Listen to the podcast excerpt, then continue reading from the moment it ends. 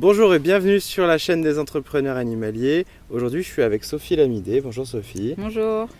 Alors en ce moment, Sophie, on est en plein euh, tournage euh, d'une prochaine formation de facilitateur de la relation par l'approche éducative et pédagogique euh, auprès de différents publics touristiques, familiaux et puis, et puis scolaires.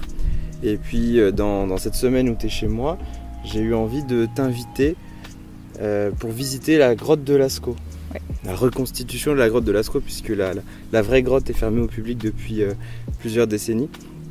Et il se trouve que moi j'avais déjà euh, visité cette, euh, cette grotte il y a moins d'un mois. J'ai fait un podcast et une vidéo là-dessus que vous pouvez retrouver, donc avec mon ressenti à chaud et mm. ce que j'en ai, ce que j'en ai pensé. Et bah, évidemment, je m'attendais à ce que tu vives exactement la même chose que ce que j'avais vécu, un certain nombre d'émotions, etc. Et puis je me suis rendu compte en fait que alors on a pris exactement le même ticket, on est allé visiter le même endroit. Et personnellement j'ai vécu complètement autre chose que la première, fois. Toi tu as eu un ressenti complètement différent aussi. Déjà est-ce qu'on peut contextualiser un petit peu, tu peux nous dire euh, en quelques mots ce que tu as pu voir, ce, qui s'est passé pendant cette visite de la grotte de Lascaux? Bah, moi j'ai découvert un lieu que je ne connaissais pas. C'est vrai que euh, l'histoire c'est quelque chose que voilà, que je, sais que ça fait, ça, fait, ça fait partie de notre patrimoine, mais je suis pas passionnée d'histoire, par exemple.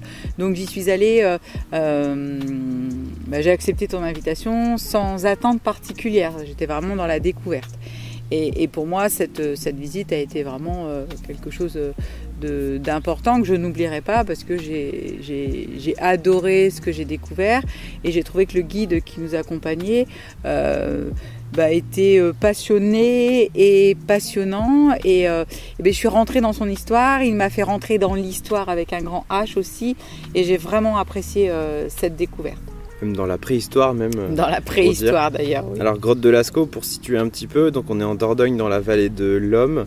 Euh, sur euh, une zone qui est très particulière parce qu'il y a beaucoup de grottes ornées. Celle-ci a 21 000 ans, je crois.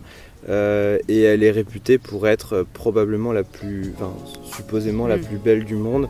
elle est reconnue au patrimoine mondial de l'UNESCO. c'est un des, un des joyaux de, de, la Dordogne et puis elle voyage à travers le monde puisqu'il y a des expositions un peu partout dans le monde. Euh, donc c'est vrai qu'il y, a un enjeu particulier quand on est arrivé dans cette... Alors on a pris une visite qui s'appelle la visite prestige pour, pour situer un peu les choses. Je pense qu'on ne peut pas avoir exactement la même émotion si on suit euh, la visite classique qui est avec... Euh, alors qui est beaucoup moins chère mais qui... où on prend moins de temps, où on a certainement plus, on est un peu plus pressé. Donc là, on était avec un guide qui avait, c'était royal, on était quatre. On a eu la chance, voilà, que cette visite, euh, prestige ou pas, il n'y avait que quatre participants, dont nous deux. Donc on avait quasiment euh, la grotte pour nous. Et euh, je pense que ça, ça fait partie aussi des, avantages de, cette visite. Alors, pourquoi est-ce que je voulais qu'on fasse cette vidéo? Parce que finalement, on n'est pas là que pour raconter notre vie. Faire du tourisme. on a fait un peu de voyage, c'était sympathique et on vous raconte. Euh, pourquoi je voulais qu'on fasse cette vidéo C'est parce que bah, nous, on est en plein dans, la création de notre, parcours de facilitateur de la relation par l'approche éducative et pédagogique. Et puis les sujets de pédagogie, de visite, d'expérience, c'est des choses qui nous passionnent et, qu'on transmet sur cette chaîne. Et là, j'ai quand, même, eu deux expériences de, découverte de la grotte de Lascaux complètement différentes. Il faut se replonger un tout petit peu dans la première du coup. Euh, la première, je suis tombé sur un guide, euh, alors certainement très très connaisseur, mais qui lui a choisi une approche euh, de découverte basée sur les émotions, basée sur l'introspection et probablement basée sur une grande part d'inconnu. Donc chacun devait se, se, représenter, avoir sa propre imagination. Il faut comprendre qu'il y a la grotte de Lascaux. on ne sait pas expliquer la grande majorité des peintures. Il y a beaucoup de symboles, beaucoup de choses. On n'a pas de clé de lecture de, mm. cette grotte, donc ça reste un mystère. Et moi, j'ai été très, très, très sensible à cette approche-là, euh, au point d'avoir un coup de foudre euh, sur un lieu en particulier qui était, euh, voilà, qui j'ai l'impression a changé quasiment une partie de ma vie, ou a changé la vision que je me faisais du, du, monde, etc. Et là, dans la deuxième visite, on était avec un guide peut-être beaucoup plus en avant, beaucoup plus passionné, euh, et qui avait envie de nous donner des milliers d'informations, beaucoup de choses. Du coup, on s'est beaucoup nourri de ça. Toi, tu m'as dit que tu avais adoré parce que tu avais appris énormément de choses, que, euh, euh, que, que, que tu avais senti cette énergie du guide, sa passion, etc. Et, mais finalement, deux énergies différentes. Ça. Euh, une qui est très très basée, euh, en tout cas qui va faire émerger les émotions, qui va être très euh, intra-personnelle, et puis une autre qui va avoir une démarche beaucoup plus de, de connaissance, c'est-à-dire qu'on a eu le privilège d'avoir une personne qui connaissait quasiment toute la grotte et qui était capable de nous en parler dans ses moindres détails. Et puis ça parle et ça parle pas à certaines, à certaines personnes. Alors j'ai noté pas mal de petites choses que je voulais qu'on aborde et hum, pour que les gens comprennent un peu pourquoi on fait ce sujet-là et comment est-ce qu'on peut mettre ça en évidence par rapport à des métiers de guide, de facilitateur, d'animateur euh, et qu'est-ce qu'on peut en tirer comme leçon pour, euh, bah, pour, son, pour son propre métier? Évoluer professionnellement et aussi se positionner. Ouais. Bon, la première question qu'on s'est posée, c'est euh, finalement est-ce que ces deux personnalités complètement différentes, ça vient de quelque chose d'inné? Quelque chose euh, euh, d'acquis, de construit. Qu'est-ce que toi t'en penses? Je pense que la personnalité, euh, elle est d'abord innée. On est qui on est. Maintenant, nos rencontres, nos formations, nos expériences de vie vont aussi forger cette personnalité au fur et à mesure du temps. Donc il y a une part d'inné, quelqu'un qui est passionné de d'art ou enfin par exemple moi le guide qui qui nous a accompagnés, on voyait bien que c'était quelqu'un qui était passionné, qui connaissait son métier. Euh, c'est un scientifique quelque part, cette démarche-là, mm. elle est en lui.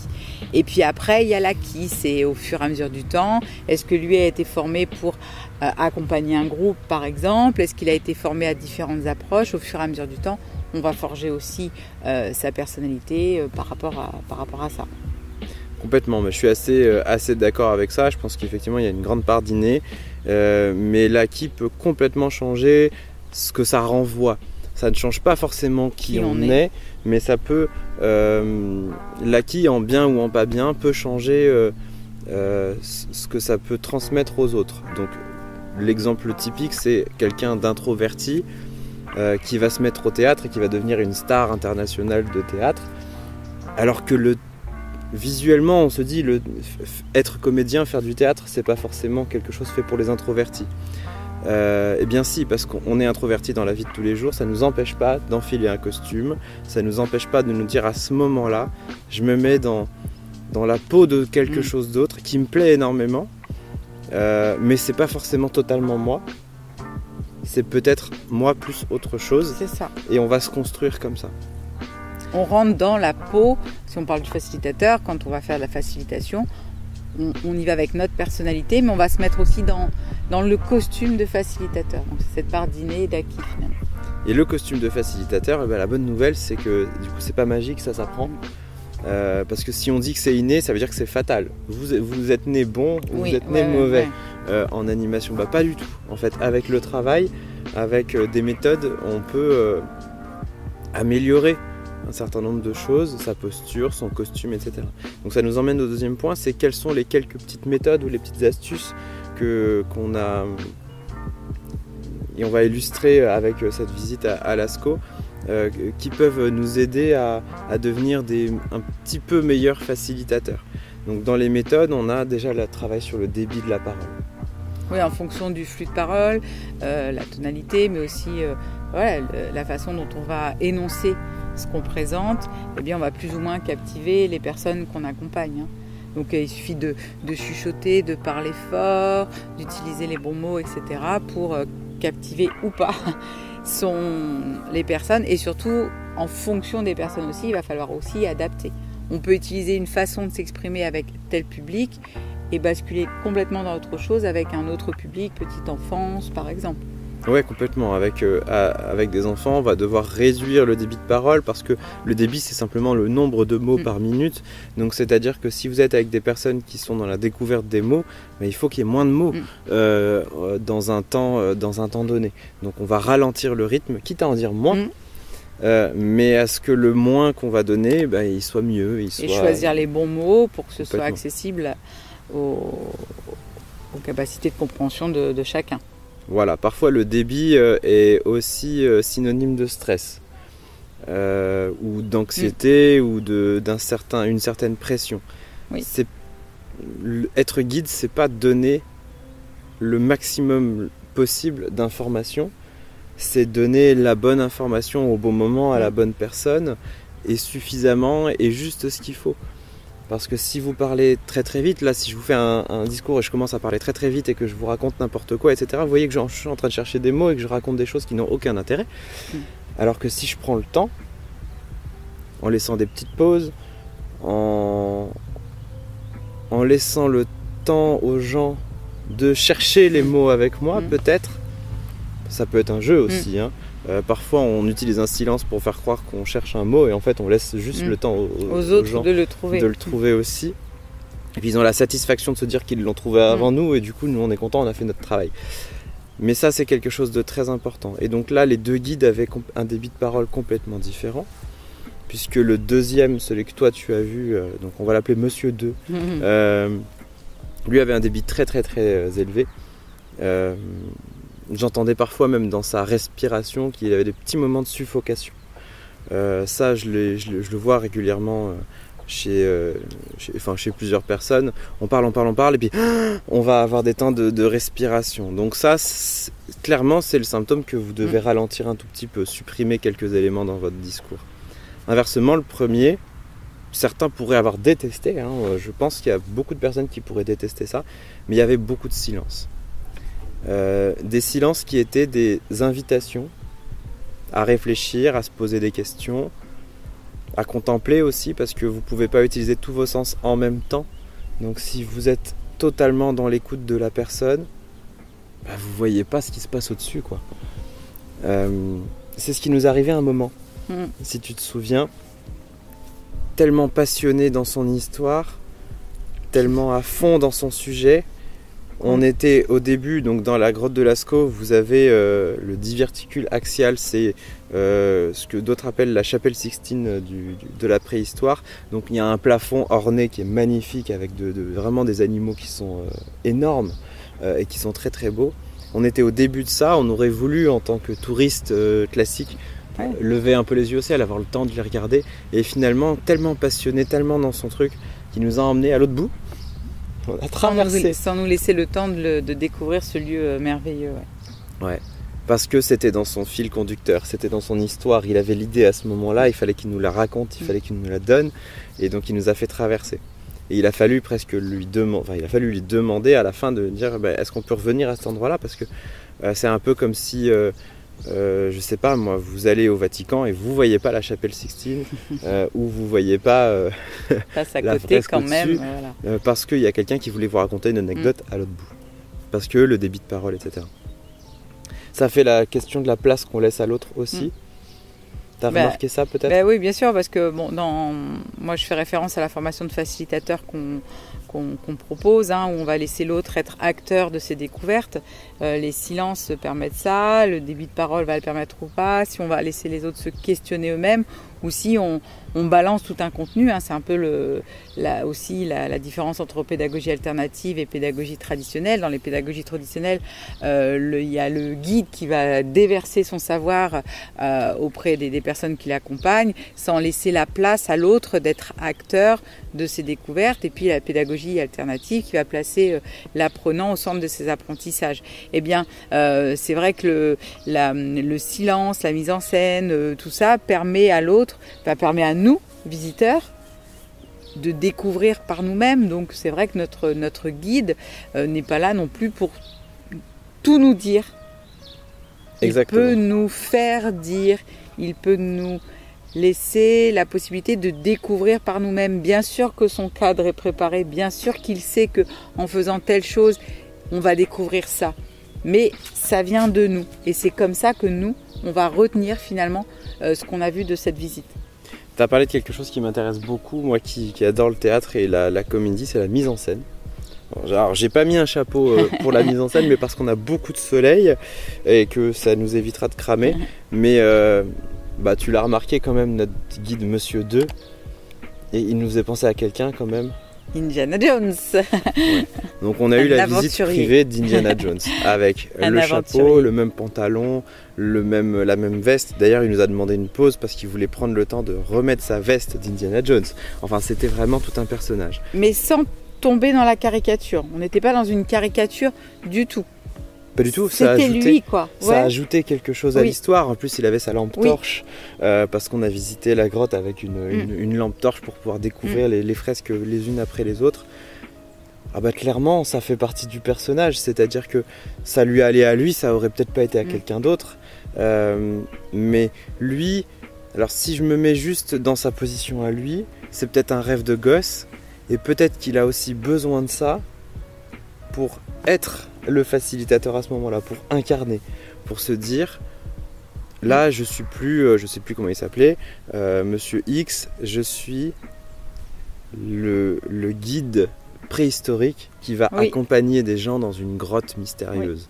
Et donc il s'est mis dans les habits d'un aventurier. Complètement. Et pour des facilitateurs qui manquent un peu de confiance en eux, parfois le fait justement d'endosser ce costume mais physique. Hein. Euh, je pense en ferme pédagogique, bah, simplement le matin euh, quand vous allez démarrer vos visites, si vous vous dites ok, je vais mettre mes bottes, euh, mon jean et, mon chapeau de paille, d'un seul coup on bascule dans qui je suis professionnellement avec ce costume de professionnel et ce qu'on peut être dans la vie on arrive à en faire abstraction parce que là, non, on est dans notre costume de professionnel et on emmène nos visiteurs parce que, euh, vraiment sans être dans, euh, il, faut, faut pas être dans dans une caricature, et j'insiste vraiment là-dessus, hein, mais n'empêche qu'on peut emmener nos visiteurs euh, dans notre monde en endossant ce costume. Donc euh, notre Indiana Jones, ça, il nous a bien emmené avec lui. Il ne faut pas le faire pour, euh, parce qu'il faut le faire. Oui. Il faut le faire parce que ça vous donne quelque chose. Alors c'est un peu, c'est le principe de l'uniforme finalement.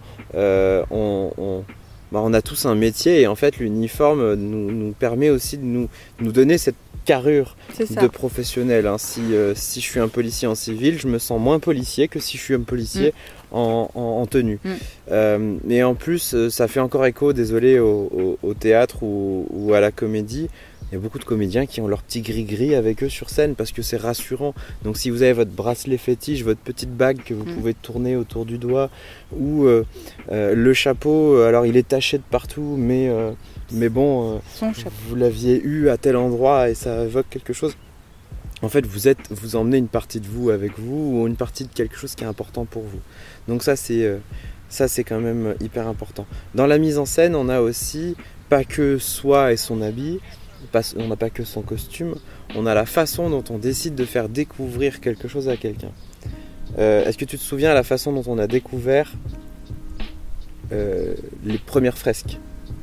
Oui, avec cette fameuse lampe, euh, passer de l'ombre à la lumière, de, et, nous faire découvrir un peu les fresques, les fresques telles que les, les, enfants qui les ont découvertes euh, l'ont fait également. D'abord en regardant euh, le sol et, elles, elles, ne sont pas apparues directement comme ça, c'est en levant les yeux et d'un seul coup, waouh quoi.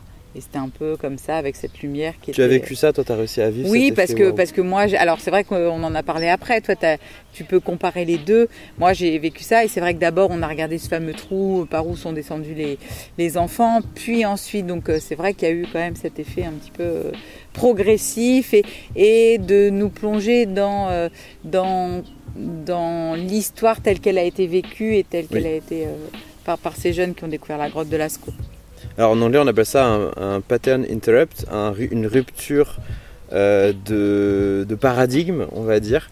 Et c'est l'idée de dire, et ça vous pouvez l'utiliser dans toutes vos séances de, facilitation, quel que soit votre métier, euh, c'est de faire diversion sur quelque chose.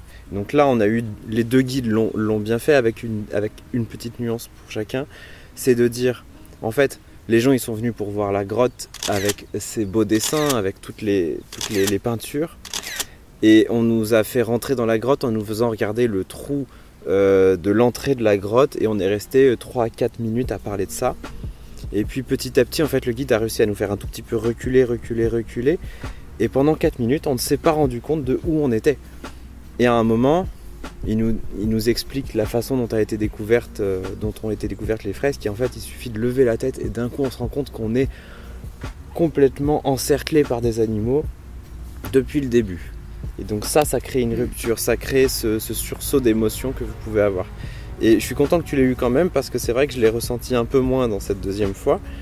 Euh, et que la première, on a eu cet effet, donc il nous a montré avec sa lampe euh, l'intégralité de la grotte tout d'un coup. C'est-à-dire qu'on passe du zéro au mm. tout d'un coup et ça vous crée un, sentiment d'immensité. Je me demande quand même si moi je me suis pas fait avoir par euh, l'effet aller-retour dont je parle dans d'autres formations. C'est-à-dire que je l'avais déjà vécu, donc je savais qu'on allait m'arnaquer et que j'allais voir bah la chose après. Et donc, je pense que c'est aussi normal que je ne l'ai pas vécu aussi intensément que la première fois. On tu l'as vécu différemment. On peut pas chialer à chaque mm, fois. Hein. Mm. Euh, mais, mais toi, tu l'as vécu, donc ça veut dire que ça marche. Mm. Donc ça, c'est important et je pense qu'on peut le, on peut le faire de plein de manières différentes. Bien sûr, comment on va amener son sujet, comment on va aller vers la découverte et comment on va susciter euh, la curiosité pour euh, finalement euh, capter l'attention des personnes qu'on accompagne. Complètement. Donc ça passe par la mise en scène, ça passe par le costume, ça passe par le débit de parole, ça passe par les silences, mais c'est à vous à créer bah, votre cadre et cet environnement qui va donner envie à l'autre bah, de vous suivre dans votre, dans votre aventure. La, notion de surprise est importante aussi, c'est-à-dire que vous pouvez très bien, vous êtes en balade en forêt, vous savez qu'à un endroit il y a euh, une cabane de sorcière, un tipi ou un très très bel arbre, faites en sorte que les personnes soient juste à côté de cet arbre depuis 2-3 minutes et puis en fait juste en se retournant le, découvrent parce qu'en fait la magie elle, est, elle, arrive à ce moment-là, il peut se passer des choses. Bon voilà un petit peu sur ce que, sur ce que j'avais envie de, dire pour comparer. Euh, évidemment il y a une différence peut-être, je suis même pas sûr, mais d'expertise entre les deux personnes. Toi tu as senti que le monsieur 2 était un expert? Bah, moi, je trouve que c'est le, le, guide, Monsieur 2 qu'on a eu, il était passionné et ça se ressentait. Enfin, euh, je pense que cette personne, euh, ça fait plusieurs années qu'il est guide, il nous l'a dit. Il était encore avec nous dans la découverte. Et quand il nous faisait découvrir des peintures, lui aussi continuait à chercher au bout de tant d'années. Donc c'est vraiment un passionné avec des connaissances, des savoirs euh, qui étaient bien ancrés. Et, euh, donc, sa passion, en tout cas, moi, il me l'a transmise vraiment. Et j'étais comme lui, j'avais envie d'aller chercher euh, la gravure du cheval que personne n'avait encore vue. C'était un peu ça. Hein. Lui, il était là-dedans. Il était vraiment dans cette. Plusieurs milliers de gravures. Hein. Ouais, il y a plusieurs milliers de gravures et il était encore en train d'essayer de chercher celle que personne n'a vue. Il était encore en train d'essayer de comprendre ce qu'on ne comprendra jamais, puisque, comme tu l'as dit, on, ne peut pas expliquer pourquoi et comment ont été faites ces, peintures, parce qu'il n'y a pas de traces écrites de ça. Euh, c'est pas possible. Mais il nous a emmenés là-dedans. Moi, il m'a emmené dans ce côté un peu. Euh, j'étais un peu comme une archéologue et on essayait de trouver avec lui. Et sa passion, il me l'a transmise. Moi, j'ai beaucoup aimé ça. Et alors sur Monsieur 1, moi ce que j'ai adoré, c'est le fait que ce soit plutôt un conteur. Euh, même si je suis quasiment persuadé qu'il avait un niveau de connaissance tout à, quasi, enfin, peut-être équivalent, j'en sais rien, on peut pas bah savoir. Mais on va être plutôt sur une question de choix en fait, sur une question d'orientation. Euh, Monsieur 1 a décidé de nous emmener dans un monde imaginaire. Il nous a emmenés dans euh, dans la retenue de l'information. Il nous, il nous donnait ce qu'il pouvait, ce qu'il savait, mais en nous laissant beaucoup, beaucoup le choix de l'interprétation. En nous donnant quelques hypothèses sur une peinture et en nous disant bah on ne sait pas, vous allez pouvoir le, le définir, vous, allez, vous pouvez vous faire votre propre idée. Si ça se trouve, vous pensez autre chose, vous voyez autre chose. Donc finalement, tout ça, c'est une question de choix. C'est ça, et c'est ce qu'on appelle les approches pédagogiques, hein. l'approche sensible, l'approche scientifique, l'approche pragmatique, sensorielle. Ça, ça c'est libre arbitre au facilitateur de choisir son approche. Plusieurs peuvent se succéder, etc. Mais ça nous emmène quelque part. Et ça doit en rassurer, j'espère, plus d'un qui se disent oui mais moi je suis pas expert euh, de, ça et on va me demander une animation euh, Tiens, prenons un petit exemple. On va me demander une, animation autour de la mare. J'y connais rien des animaux aquatiques, j'y connais rien de la flore euh, euh, aquatique. Bah, nous, on a fait un exercice hier. Euh, a- Sophie, euh, Voilà, moi, moi, je suis, mon expertise, elle est dans le cadre des fermes, des fermes, des animaux de ferme, etc. Hier, euh, j'ai accompagné donc euh, une sortie euh, en tant que facilitatrice au, au- au bord de la mare. Et ben, je me suis adaptée. J'ai finalement fait appel aux approches dans lesquelles je me sens plus à l'aise, l'approche sensible, l'approche sensorielle, pour accompagner euh, cette sortie. Et, et finalement, si on part du principe que les connaissances, les découvertes émergent des apprenants, eh bien moi j'ai simplement créé un cadre pour donner envie, en l'occurrence bah, c'était à toi Tristan, d'aller euh, chercher finalement le contenu qu'on n'avait pas et un facilitateur ne sait pas tout, nos guides de l'ASCO ne connaissent pas tout sur les sur les, les grottes et ce n'est pas grave en soi, il faut simplement donner envie à l'autre d'aller chercher. Et en sortant, qu'est-ce que tu as fait? Bah, Tu as acheté un bouquin sur la grotte de Lascaux pour compléter finalement les connaissances qui n'avaient pas été transmises. Donc ce n'est pas grave que le, que le facilitateur ne sache pas euh, tout sur tout, et c'est normal, je crois. Enfin, on ne peut pas être expert en tout.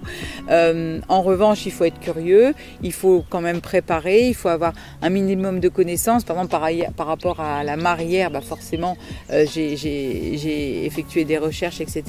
Et puis après, je me suis appuyée sur les approches avec lesquelles j'étais les plus euh, à l'aise pour accompagner, et puis on s'adapte au public et aux visiteurs. bien sûr. Peut-être que euh, avec un autre groupe, avec d'autres personnes, peut-être que tu aurais senti qu'il y avait une, une envie euh, euh, très pressante de, de, de- de connaissances scientifiques Mhm. et peut-être que bah, du coup tu aurais euh, travaillé plus cette approche scientifique Oui. si tu avais senti qu'il y avait un besoin. Alors que euh, bah, là, hier, euh, clairement, l'approche sensible et l'approche artistique, c'était exactement ce qu'il fallait faire. C'est ça. Et puis aussi, en tant que facilitateur, n'ayons pas peur de travailler en équipe avec des collègues. Et si, euh, et si on m'avait dit, euh, tu vas accompagner euh, des, des étudiants euh, BTS GPN pour une sortie euh, au bord de la mare, eh ben peut-être que j'aurais fait appel à un, à un collaborateur, à un collègue, euh, à un confrère, et en disant, mais moi, c'est vraiment pas un domaine où je- mon, domaine d'expertise, de est-ce que tu peux prendre le relais? Par exemple, faut pas avoir peur, hein, de, faut rester humble et, quand on sait c'est bien, mais on a le droit de pas savoir et, de transmettre à quelqu'un d'autre l'accompagnement. Bon, finalement, si on essaie de conclure, moi j'ai l'impression que notre facilitateur, certes, il a un bagage de connaissances, mais qui peut tout à fait préparer, euh, on va dire, acquérir petit à petit et sans avoir euh, euh, le moindre. Sans être un imposteur, quoi. Il n'y a, pas de- Oui. y a pas de questions à se poser. Euh, mais par contre, il y a des compétences qui sont importantes et qu'on vient de souligner. C'est les compétences humaines. Mm. C'est que le facilitateur, le guide, euh, l'animateur, euh, sont. C'est un créateur de liens, un créateur de cadre, un créateur de liens. C'est ça donc, son donc expertise. la principale compétence qu'il doit travailler, c'est sa capacité à être en relation Oui. aux autres. Donc on l'a dit, le débit de la parole, la place qu'on laisse à l'autre, la mise en scène, le costume, les silences. Moi je me souviens du monsieur 2 qui disait, euh, qui, meublait les trous. Alors plutôt que de laisser euh, les, silences tels qu'ils sont, il mettait des mots qui servent à rien du type euh, ah ou, il répétait. Donc il disait par exemple vous voyez cette peinture? Hmm, ah oui il y avait beaucoup d'onomatopées, de petites choses qui montraient un, Un mal-être avec ce silence. Mais là du coup du on est dans la personnalité et dans ce qu'on oui inné là, c'est quelque chose qui nous met mal à l'aise nous même donc de- forcément et ben même dans le cas de la facilitation, il reproduisait ça parce que je pense que lui devait pas être à l'aise avec ça. complètement. Bah, je te propose qu'on termine euh, en silence. Euh, N'oubliez pas de vous abonner quand même à la chaîne et à, de liker, cette à liker cette vidéo. Nous, on va vous laisser euh, une petite minute avec ce petit, euh, ce petit bruit de nature. Et puis, on vous dit à bientôt.